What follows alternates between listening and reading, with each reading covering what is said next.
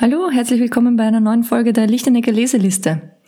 Ich habe heute einen ganz besonderen Gast bei mir, nämlich meinen Mann und Co-Founder vom Lichtenecker Lab. Der wird euch gleich später begrüßen. Ihr kennt schon hoffentlich mittlerweile, wie es bei uns läuft. Bei uns gibt es zwei Bücher von ähm, den jeweiligen Interviewpartner und mir äh, und daraus zwei Highlights, die uns in unserer Arbeit inspirieren. Damit wünsche ich euch viel Freude und es geht gleich los.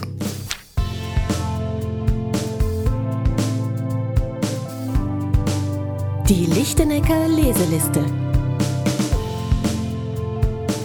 Hallo Jürgen. Hallo, grüß euch. Wie geht's dir? Ähm, das ist eine Frage, auf die ich einfach keine Antwort mehr weiß. Ich weiß es nicht. Blöde Frage.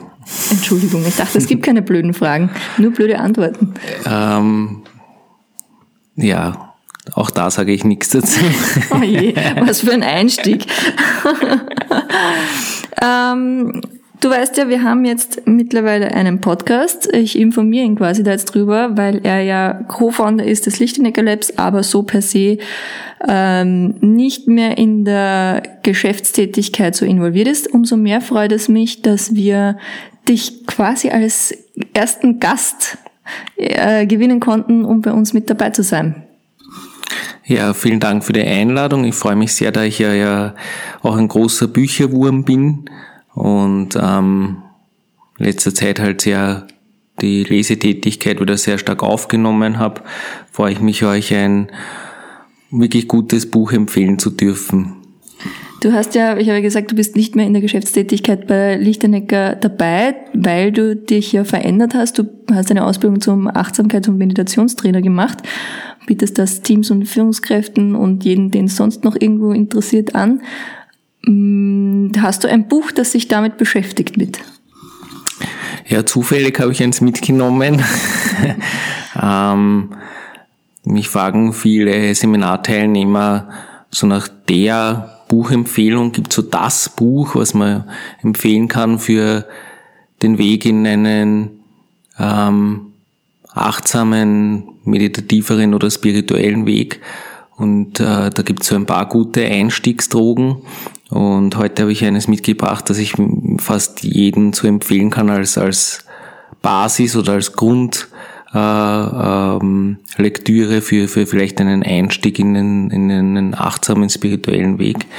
Und das Buch heißt ähm, Frag den Buddha, Frag den Buddha von Jack Cornfield. Und der Untertitel ist äh, Und geh den Weg des Herzens, was uns bei der spirituellen Suche unterstützt. Und der Jack Cornfield, der ist vielleicht dem einen oder anderen auch bekannt äh, aus dem äh, nicht so spirituellen Thema, aus dem psychologischen Thema, weil er ist nämlich eigentlich ein promovierter äh, Psychologe und Psychotherapeut, war lange Mönch in Thailand, Burma, Indien und ist ein sehr weltweit anerkannter Vermittler von buddhistischen Gedankengut und äh, macht das aber sehr gut, weil es einfach für unseren, für den westlichen Alltag alles sehr passend ist. Und äh, welche zwei Stellen hast du uns da mitgebracht, die dich da inspirieren oder inspiriert haben oder uns inspirieren sollen? Also zum einen ist in dem Buch so, dass, dass es wirklich äh, von Grund auf sehr äh, gut beschrieben ist, was das Thema Meditation und Achtsamkeit überhaupt bedeutet und, und wie, wie man überhaupt sich dem Ganzen öffnen kann und man sich dem Ganzen überhaupt öffnen soll. Und ähm, es sind auch sehr schöne, einfache Meditationsübungen immer drinnen die man wirklich einfach integrieren kann, wo man jetzt nicht diszipliniert eine Stunde lang sitzen muss, sondern das kann man einfach auch wirklich schön in den Alltag integrieren und sogar in den, in den Business-Alltag. Und ähm, eine Stelle davon ist, ähm, wir haben ja oft im Business-Alltag gibt es ja oft Konflikte und Spannungen und Schwierigkeiten. Und er beschreibt das äh, ganz gut, wie man hier damit umgehen kann. Also auch für dich dieses gewaltfreie Thema. Und da gibt es eine Meditation, wo man sich die Schwierigkeiten anschaut, wo man einfach ja äh, klassisch halt dem Rhythmus des Atmen, Atmens folgt und sich äh, folgende Fragen dann stellt. Wie bin ich mit dieser Schwierigkeit jetzt umgegangen? Wie habe ich unter meiner eigenen Reaktion darauf gelitten? Was soll ich loslassen? Inwieweit und nach welchem Maßstab akzeptiere ich das Leiden, das damit verbunden ist? Was kann ich daraus lernen? Und ganz, ganz wichtig, welches Gold war in dieser Situation verborgen? Das ist zum Beispiel eine Meditation, die dauert so fünf bis sieben Minuten. Da kann man sich äh, in einen Raum zurückziehen oder aufs Klo und kann einfach drüber nachsinnen. Und ähm, wenn man so Schwierigkeiten betrachtet, dauert es vielleicht eine Weile, bis alles offengelegt ist, aber das Verständnis entwickelt sich immer mehr und mehr. Das ist eigentlich eine sehr, sehr gute Meditation für den Alltag. Mhm, klingt super. Ähm Sagst du, dass ähm, solche Sachen in, in, im Büroalltag tatsächlich dann funktionieren? Also, dass du sagst, ich kann mich irgendwo hinsetzen oder sagst eben, ja, ich gehe aufs Klo oder wie auch immer. Brauch, wie still muss es sein, damit ich die, diese Meditation machen kann?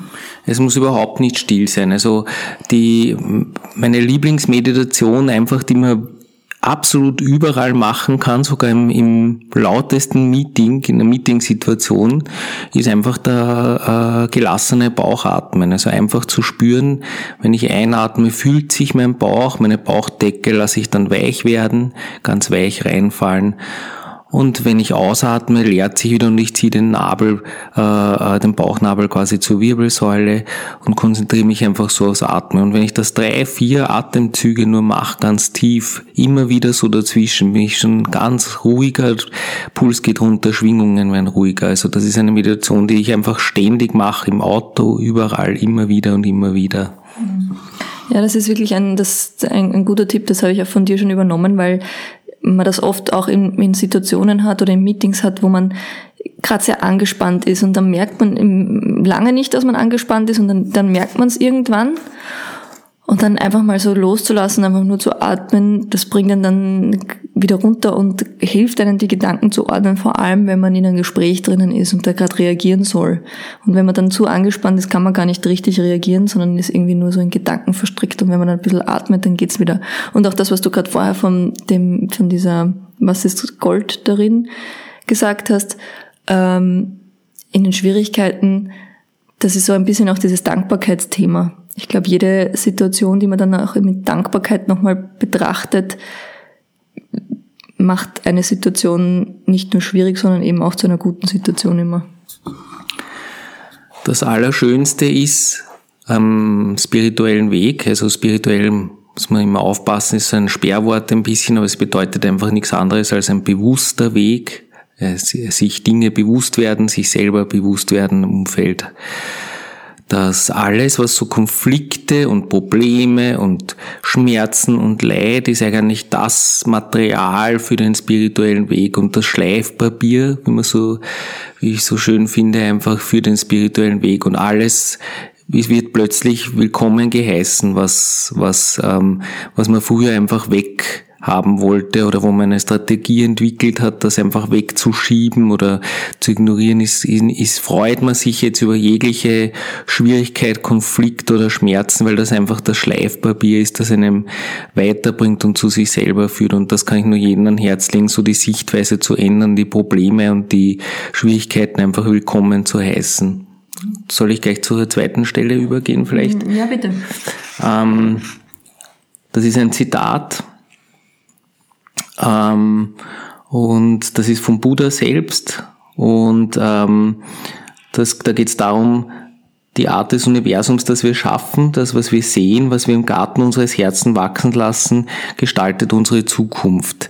Also auch für alle, wir haben komplett die Eigenverantwortung für unser Glück. Niemand im Außen ähm, kann für unser Glück sorgen, außer wir selbst. Und in dem Dhammapada beginnt der Buddha seine Belehrung mit den Worten, wir sind das, was wir denken. Alles, was wir sind, entsteht in unseren Gedanken. Mit unseren Gedanken gestalten wir die ganze Welt. Sprichst oder handelst du mit unreinem Geist, werden Probleme die Folge sein. So wie das Rad dem Ochsen folgt, der den Wagen zieht. Wir sind das, was wir denken. Alles, was wir sind, entsteht in unseren Gedanken. Mit unseren Gedanken gestalten wir die Welt. Sprichst oder handelst du mit reinem Geist, wird Glück die Folge sein, so wie dein Schatten dir folgt, unerschütterlich.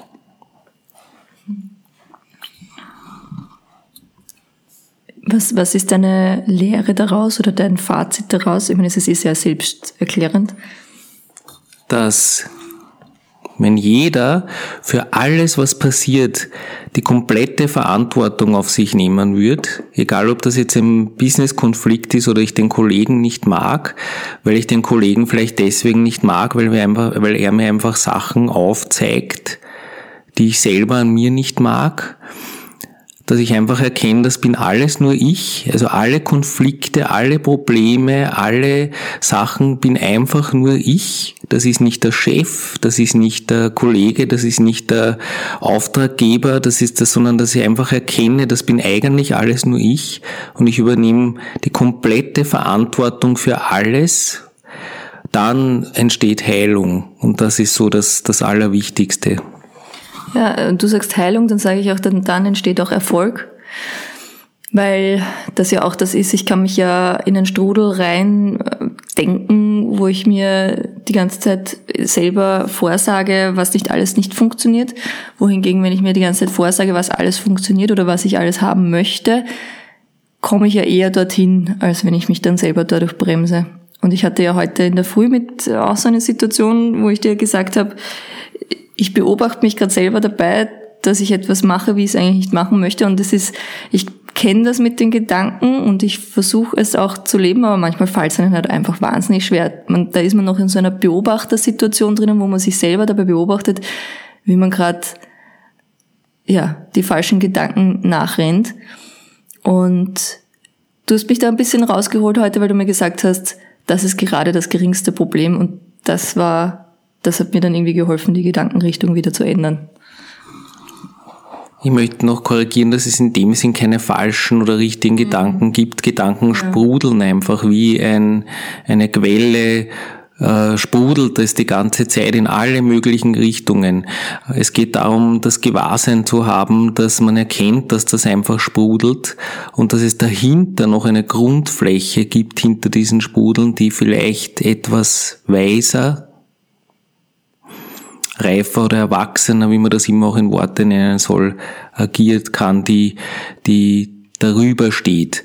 Und diese Instanz äh, äh, zu kultivieren ist auch ein großer Teil des spirituellen Wegs, die, die Instanz, die den Impuls schon erkennt und, und dann einfach sagt, okay, das, das entspricht aber jetzt nicht wirklich der Realität. Und ich möchte einfach noch sagen, dass jeder Gedanke, den wir haben, jeder Gedanke, wo wir sagen, ah, ich mag, mag den anderen nicht oder ich mag den Kollegen nicht, verletzt uns selbst. Also wenn wir das, wenn wir werten, verletzen wir eigentlich unsere eigene Würde und das muss uns einfach bewusst sein. Und so wie alles, alles, was wir in uns aufnehmen, auch Gedanken nehmen wir in uns auf, weil sie einfach Realität erzeugen, äh, müssen wir vielleicht etwas achtsamer und umsichtiger und vorsichtiger sein mit dem, was wir auch denken, nicht nur mit dem, was wir sagen, mit dem, was wir lesen, mit dem, was wir äh, Kollegen sagen, tun, ähm, einfach etwas weiser, zurückhaltender, ja, dann funktioniert alles auch harmonischer und, und offener und freudvoller und liebevoller. Das heißt, im Grunde wäre das eine Achtsamkeitsübung auch. Also in sich im Büro immer wieder zwischendurch die Frage zu stellen, wie laufen gerade meine Gedanken.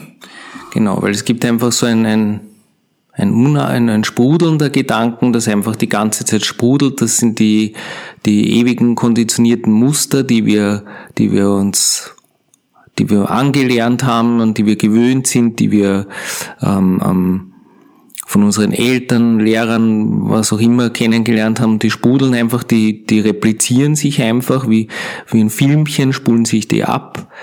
Und ich kann mich aber da rausnehmen aus dem Ganzen und kann das einfach erkennen, dass das, hey, das ist ja wieder nur so ein Impuls.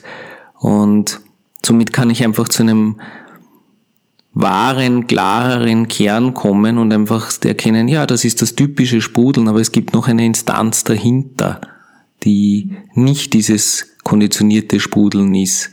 Und die Instanz dahinter ist, ja, wunderbar, ganz anders. Und wenn wir dort alle ein bisschen mehr zu dieser Instanz kämen, wären, gibt's, gibt's we we wesentlich weniger Feindseligkeiten, Konflikte und Probleme, weil diese Instanz einfach ähm, anders agiert.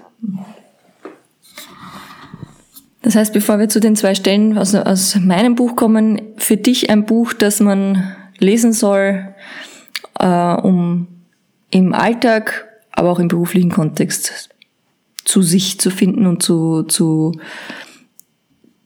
zur Meditation und Achtsamkeit. Ja, das ist ein Buch, das ist wirklich toll für Einsteiger auch, weil es einfach wirklich auch humorvoll und, und einfach aber, und, und wirklich ähm, herzlich und geschrieben ist, also das kann ich wirklich nur jedem ans Herz legen, geht aber gleichzeitig auch in die Tiefe. Also es ist ja wieder gesprochen von ähm, buddhistischen Lehren und, und gleichzeitig hat es aber einfach nur Achtsamkeitsübungen für den Alltag drinnen. Und generell ist Jack Cornfield, ist eh kein Unbekannter, ist einfach ein wirklich äh, guter Einstieg in, weil er einfach auch selber aus, aus, aus der westlichen Welt einfach kommt.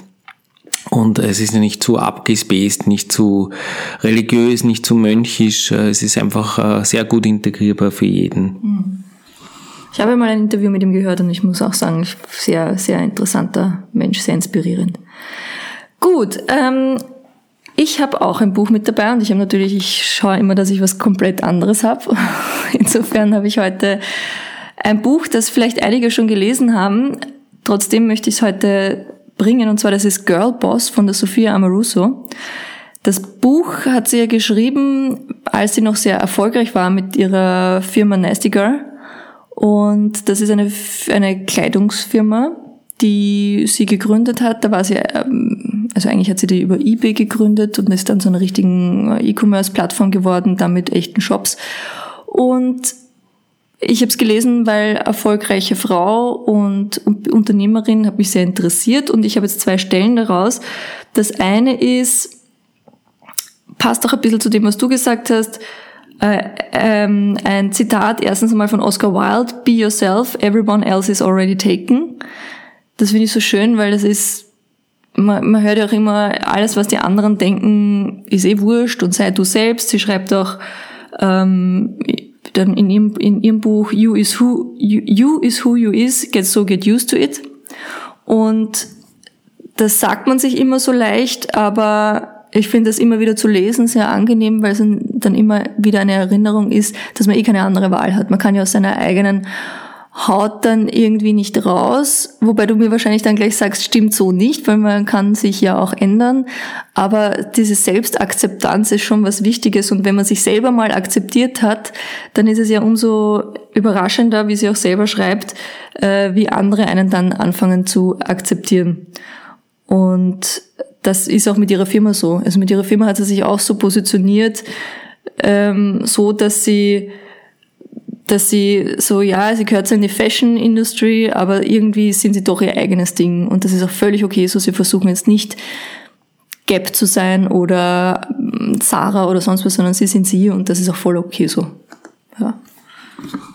Ja, das ist total toll, weil ich finde auch, es, es ist einfach, ähm, es gehören Möglichkeiten her, einfach die, diese Dinge in den Alltag zu integrieren. Also man muss jetzt nicht nach Indien pilgern oder äh, in ein Kloster gehen, um einen bewussten, achtsamen Weg zu gehen. Man kann das auch genauso mit einer Familie und im absoluten Alltag integrieren. Und ich finde eigentlich das spannend anzuschauen, was ist und sich selber mal kennenzulernen, jenseits von diesen Gedankenmustern, das ist ein, ein, ein Abenteuer, vielleicht das Größte, was du je erlebt hast. Mhm. Ja, ja, das stimmt, das stimmt. Genau. Und die zweite Stelle, die ich habe, die habe ich jetzt äh, rausgepickt, weil wir zwei ja dieses Unternehmen gegründet haben, in dem wir da jetzt sitzen. Und sie schreibt, dass sie, wenn sie Leute einstellt, schaut sie drauf, dass das Menschen sind, die unternehmerisch denken können und unternehmerisch sind. Und das hat mich so daran erinnert, wie wir das auch machen oder wie wir es auch wollen, weil wir auch nur unternehmerische Menschen bei uns haben, weil wir diese, diese Intrapreneurship sozusagen, dieses Intrapreneurship bei uns fördern. Und sie sagt, Warum sie das macht, ist, weil ähm, unternehmerisch denkende Menschen sind leidenschaftlich bei dem, was sie tun. Sie ähm, gehen auch Risiken ein bei dem, was sie tun und fühlen sich dabei wohl und sind schnell dabei, wenn sie scheitern, wieder ihren Weg aufzugeben, äh, aufzunehmen, weil sie eben leidenschaftlich sind etc. Und das finde ich eigentlich sehr, sehr spannend, weil erstens sind wir auch so. Also ja, wir wir sind extrem leidenschaftlich bei dem, was wir tun. Wir meine ich jetzt wir zwei, meine ich aber auch unsere Leute oder unser Team. Wir sind, wir Risiken zu nehmen, ist schon irgendwie so unser Alltag. Es ist nicht immer leicht. Das, also, sie schreibt comf comfortable with taking risks und ich finde, das ist ein schöneres Wort dafür, weil es ist nicht einfach, weil einfach gibt man nicht Risiken ein, aber man gewöhnt sich dran und hat schon ein anderes Mindset dafür und mit, mit Scheitern schnell umgehen. Man hat immer, immer wieder Wege auf seinem unternehmerischen oder Bereich in seinem unternehmerischen Weg, die einfach scheitern. Und da schnell weiterzukommen, so okay, abputzen, Grünchen richten, weitergehen, das gehört so dermaßen dazu. Und wenn du Leute hast, die diesen Spirit auch haben, dann entsteht einfach nur Gutes und das sieht man bei uns und wir fühlen uns da gerade sehr wohl dabei. Ja. Ich möchte noch vielleicht kurz dazu ergänzen, dass irgendwie zwei Sichtweisen oder Arten von Unternehmen, Unternehmern gibt. Also das eine ist so die Sichtweise der Unternehmer, der, der, dieses Karl Marxsche, äh, quasi der Böse, der andere manipuliert und ausnutzt für seinen eigenen Vorteil und das Geld hortet und so, so dieses Feindbild der Unternehmer. Ähm, das andere, das zweite ist einfach unternehmerische eine unternehmerische Lebensweise. Das hat gar nichts damit zu tun, dass man jetzt eine Firma hat, wo man äh, Mitarbeiter hat oder so, sondern dass man einfach macht, dass man einfach gestaltet, macht, Dinge tut, ähm, stolpert, ähm, Fehler macht, dass man sich ausprobiert und sich erfährt und so. Das ist für mich einfach Unternehmertum. Und da ist das Geld, war, bei uns sowieso nie, nie wichtig oder ist nie im Vordergrund gestanden, äh, sondern ich kann einfach nur jedem empfehlen, einfach nur machen, ohne, ohne Echo, ohne ja, vielleicht sollte Dinge oder so, sondern machen, weil nur durchs Machen kommt man drauf. Also das Machen ist die beste Antwort auf jede Frage. Mm, das stimmt. Und das ist auch so das, was uns auch immer angetrieben hat. Wir waren nie diejenigen, die eben, wie du sagst, das, den, den großen, das große Geld im, im Kopf hatten. Noch waren wir die, die jetzt die Welt unbedingt immer gleich sofort besser machen wollten, sondern wir wollten einfach das, was, wo wir Leidenschaft haben und hatten, immer machen. Die Leidenschaft hat sich zwar vielleicht manchmal verändert, das hat aber gut gepasst, die Firma hat sich mit verändert. Und du auch sowieso. ja, also habt einfach Spaß da draußen, Spaß, Spaß am Machen, einfach sich ausprobieren, sich erfahren, um das geht's. Es geht nicht um das Ziel, etwas dann zu, zu erreichen, ob das jetzt Geld ist oder Erfolg oder so, das, um das, das geht's überhaupt nicht. Es geht um das Machen selbst und einfach, ähm, ja, ob das jetzt in der Wirtschaft ist oder in der Kunst oder so, ist eigentlich völlig egal, aber einfach das Machen erfüllt total. Selber machen ist einfach erfüllend, ja, und das ist ein, das Leben zu fühlen ist einfach so ein, ein, ein Grundsäule für, für Glück. Ja, das ist schön, das sind schöne Abschlussworte. Das war's auch schon wieder. Wir wollen ja nicht zu lang werden bei unserem Podcast. Ich hoffe, es waren wieder zwei inspirierende Quellen für euch dabei und wir hören uns hoffentlich beim nächsten Mal. Ciao. Danke, habe euch alle lieb. Umarmung.